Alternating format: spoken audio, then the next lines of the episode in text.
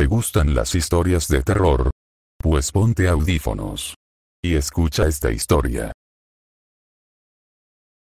Existe un programa soviético desclasificado en el que los militares intentaron utilizar conejos para comunicarse psíquicamente entre submarinos. La idea se basaba en la premisa de que una coneja madre reacciona fuertemente cuando una de sus crías es asesinada violentamente, incluso si la coneja se encuentra a kilómetros o cientos de kilómetros de distancia de sus crías. El programa consistía en mantener a las conejas madre en una estación en tierra y matar a las crías en el submarino. El contenido de los mensajes estaba determinado por la frecuencia y la fuerza de la reacción de la coneja, que supuestamente dependía de la violencia de la muerte. Los documentos fueron desclasificados hace tiempo, pero no se tradujeron hasta 2016. La Operación LAC fue una prueba de armas biológicas por los Estados Unidos en sus propias ciudades. Principalmente, la operación consistió en rociar grandes áreas con sulfuro de zinc y cadmio, lo cual es muy tóxico. Muchos de los afectados murieron de cáncer y nunca se hizo un seguimiento de las pruebas. La mayor parte de la composición genética del vecindario se jodió sin razón alguna y nunca se pidieron disculpas. Mi madre me dijo una vez que cuando vivía en California, declararon que estaban rociando la zona con pesticidas con la intención de deshacerse de las moscas de las frutas. Se despertaron y se encontraron con que a todos los peces de las peceras estaban sangrando por los ojos y además sufrió un aborto involuntario una semana después. Esta historia siempre se me ha quedado grabada y me ha hecho reflexionar. Las varias veces que el presidente Nixon estuvo a punto de iniciar una guerra nuclear borracho, pero Henry Kissinger, el secretario de Estado, se negó a actuar hasta que estuviera sobrio. Esto ocurrió varias veces. Podríamos haber sido Fallout en la vida real. La CIA intentó asesinar al líder comunista Fidel Castro varias veces. Castro afirma abiertamente que lo intentaron cerca de 100 veces. Irónicamente, murió el Viernes Negro, el día más capitalista que existe. También ayudaron a las fuerzas bolivianas a perseguir y rastrear al Che Guevara, el amigo de Fidel Castro que trató de extender el comunismo en Sudamérica y Centroamérica. Fue ejecutado, pero se hizo creer que había muerto en un tiroteo en Bolivia. Este expediente de investigación del FBI se titula Mutilación de animales. En los años 70-80, la atención de los medios de comunicación se centró en algunas anomalías que se produjeron no solo en las explotaciones ganaderas estadounidenses, sino en todo el mundo se descubrían cadáveres de vacas en los campos, a los que les faltaban órganos, con agujeros quirúrgicos en los costados y completamente sin sangre. Durante un breve periodo de tiempo, esto se hizo pasar por una extraña coincidencia. Pero finalmente, el público se puso tan paranoico que el FBI encargó una investigación. Seis meses y 45 mil dólares después, no encontraron nada. Nada. Ningún rastro de una persona, máquina, extraterrestre, nada. Todo el mundo se quedó colgado, pero extrañamente se calmó. Los informes de mutilaciones de animales simplemente se han apilado desde entonces y hoy en día el número de casos supera los 10.000. La operación impensable, el plan diseñado por el Reino Unido y Estados Unidos para lanzar un ataque sorpresa contra la Unión Soviética al final de la Segunda Guerra Mundial. Reino Unido, Estados Unidos y lo que quedaba de la Wehrmacht para ser precisos literalmente planearon utilizar a los recién derrotados alemanes para conseguir los números que necesitaban. Sin embargo, hay que tener en cuenta que los militares suelen tener múltiples planes para cosas que no son ni remotamente probables. Así que es más un análisis de qué pasaría si hiciéramos esto más que un plan de operación real. En Suecia tenemos esta ley que básicamente dice que todos los documentos del Estado están disponibles para el público, incluyendo todos los documentos legales como fotos de la escena del crimen, informes de autopsias y demás.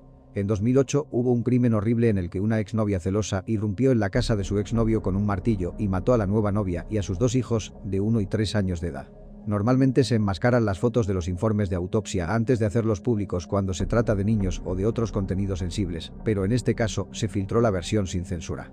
Así que en 2008 los documentos, completos con fotos, que contenían niños pequeños con sus cabezas destrozadas con un martillo, su casa ensangrentada y demás, se hicieron públicos para toda la población sueca. Esas fotos siguen siendo fáciles de conseguir, a pesar de que la madre superviviente y el padrastro, el novio, presentaron cargos contra el gobierno sueco.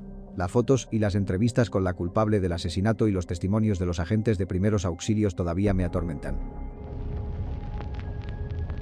El proyecto Acoustic Kitty, gato acústico, era bastante extraño y espeluznante si pensamos en cómo serían las cosas si hubiera tenido éxito básicamente. La CIA quería poner micrófonos y transmisores dentro de los gatos y utilizarlos para espiar a los soviéticos en la década de los 60. Costó unos 20 millones de dólares y fue un gran fracaso. Pero la idea de que mi propia mascota sea utilizada para espiarme es bastante inquietante. Wikileaks y la bóveda de la CIA 7 Por lo que recuerdo las conclusiones fueron, la CIA puede hackear cualquier coche moderno, anular el sistema de frenado y el sistema de supresión de incendios. La CIA puede hackear cualquier ordenador e insertar archivos sin dejar rastro de estar allí, o dejar huellas para que parezca que lo hizo otro país. Imagina que hay un político honesto por ahí que recibe una llamada telefónica diciéndole que abra un archivo que nunca antes había tenido en su ordenador y que tenía imágenes o vídeos atroces. Ese político es ahora chantajeado para que vote como quiera. Lo peor es que perdieron esta tecnología de hackeo y ahora está por ahí en el mundo. Nadie sabe quién la tiene o cuántas personas o gobiernos la tienen. Saben quién la tiene, cualquiera puede tenerla, ha sido publicada en línea para que cualquiera la encuentre si la buscan lo suficiente en la Deep Web. Los hackers trataron de conseguir dinero de los federales para no revelar la información, pero no creyeron que realmente tuviesen nada aunque hubiesen dado amplias pruebas. Así que la liberaron para que cualquiera pudiera encontrarla.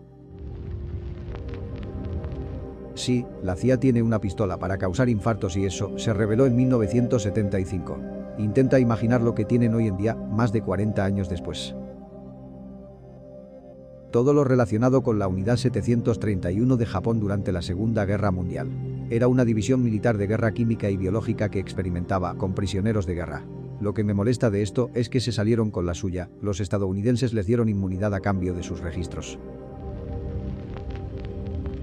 La noche en que Estados Unidos estuvo a punto de autodestruirse a sí mismo, solo una suerte estúpida salvó a los Estados Unidos de un escenario de pesadilla en enero de 1961, cuando un B-52 de la Fuerza Aérea que transportaba dos bombas nucleares se rompió en pleno vuelo y dejó caer las bombas en una zona de cultivos cerca de la ciudad de Goldsboro, en Carolina del Norte. Ambas bombas habían sido puestas por el impacto en modo armado, perfectamente listas para detonar al caer del cielo. MK Ultra nunca fue desclasificado, sino que fue filtrado, y la CIA destruyó todos los documentos que los rodeaban. En la década de 1950, el gobierno estadounidense tenía mucho miedo al comunismo. La recién creada CIA tenía entonces la tarea de asegurarse de que su país siguiera siendo próspero y capitalista, a la vez que investigaba formas de repeler el comunismo en el extranjero. Se investigó mucho sobre el control mental, lavado de cerebro, para intentar comprender mejor algunas cosas, entre ellas la posibilidad de que alguien pudiera ser convertido en un agente doble sin saberlo. Esta idea se investigó como una forma de identificar a los comunistas que operaban aquí en los Estados Unidos y también como un posible método para infiltrarse en la Unión Soviética con espías nacionales, personas nacidas y criadas como soviéticos pero que secretamente, y posiblemente sin saberlo, trabajaban para los Estados Unidos. Este programa, denominado MK Ultra, utilizaba muchas técnicas cuestionables como formas de investigación, incluyendo la dosificación de drogas alucinógenas a sujetos que no estaban dispuestos a ello, forzándoles en entornos sociales antinaturales y peligrosos para medir sus reacciones, sometiéndoles a privación sensorial y aislamiento, así como cosas que ahora reconocemos como tortura pura y dura dado que la CIA era una organización nueva que operaba en secreto y que el comunismo era visto como una gran amenaza durante el miedo a los rojos, muchos de estos programas y experimentos se llevaron a cabo sin ser denunciados ni controlados durante años. Cuando la verdad empezó a salir a la luz en la década de 1970, el gobierno trató de mantener las cosas en secreto, tanto para salvar la cara como para evitar que el movimiento liberal progresista supiera hasta dónde estaba dispuesto a llegar el gobierno en nombre de la seguridad nacional.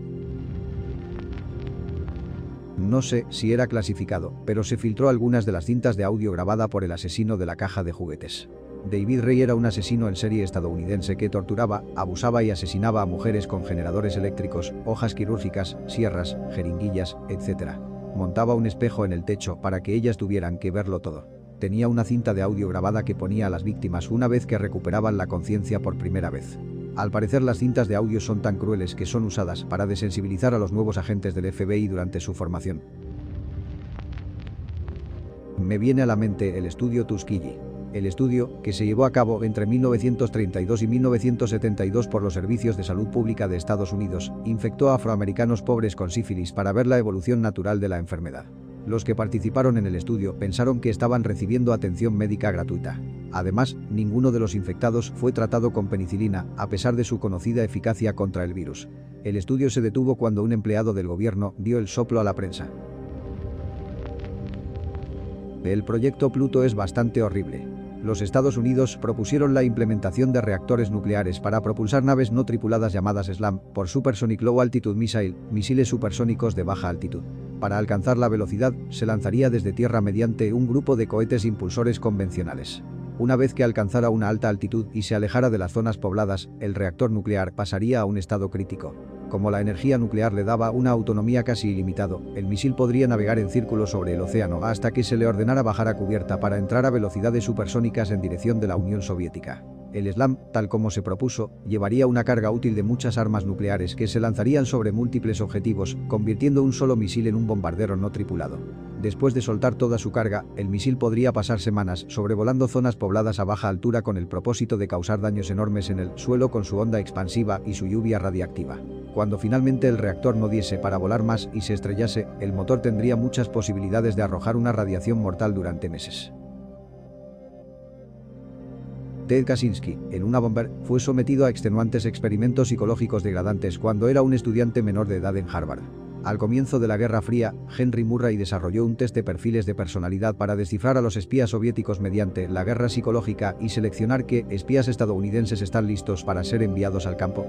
Como parte del proyecto MK Ultra, comenzó a experimentar con estudiantes de segundo año de Harvard puso a un estudiante como control, después de que demostrara ser un conformista completamente predecible, y lo llamó Lowful. En resumen, la última parte del experimento consistía en hacer que el estudiante preparara un ensayo sobre sus creencias fundamentales como persona para un debate amistoso. En lugar de eso, Murray hizo que un agresivo interrogador entrara y, básicamente, hiciera pedazos sus creencias, burlándose de todo lo que defendía y desmenuzando sistemáticamente cada línea del ensayo para ver qué hacía falta para conseguir que reaccionara. Cabe recalcar que esto no fue en una sola ocasión, sino que estos debates eran realizados semanalmente durante los próximos tres años. Este proceso no solo lo cambió, sino que lo rompió, lo convirtió en un desastre de persona y lo dejó teniendo que rehacer toda su vida. Se graduó, pero entregó su título solo un par de años después y se trasladó al bosque, donde vivió durante décadas. En todo ese tiempo, siguió escribiendo su ensayo y poco a poco llegó a estar tan seguro de sus creencias, tan convencido de que eran correctas, que pensó que, si la nación no lo leía, estaríamos irremediablemente perdidos como sociedad. Así que se propuso asegurarse de que todo el mundo escuchara lo que tenía que decir, y efectivamente, la sociedad industrial y su futuro de Lowful se ha convertido en uno de los ensayos más conocidos escritos en el último siglo.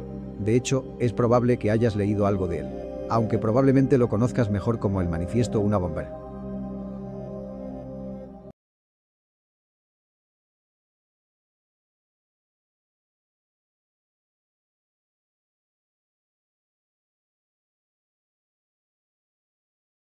Si te gustaron las historias dale me gusta. Que tengas suerte. Y te deseo que no duermas esta noche.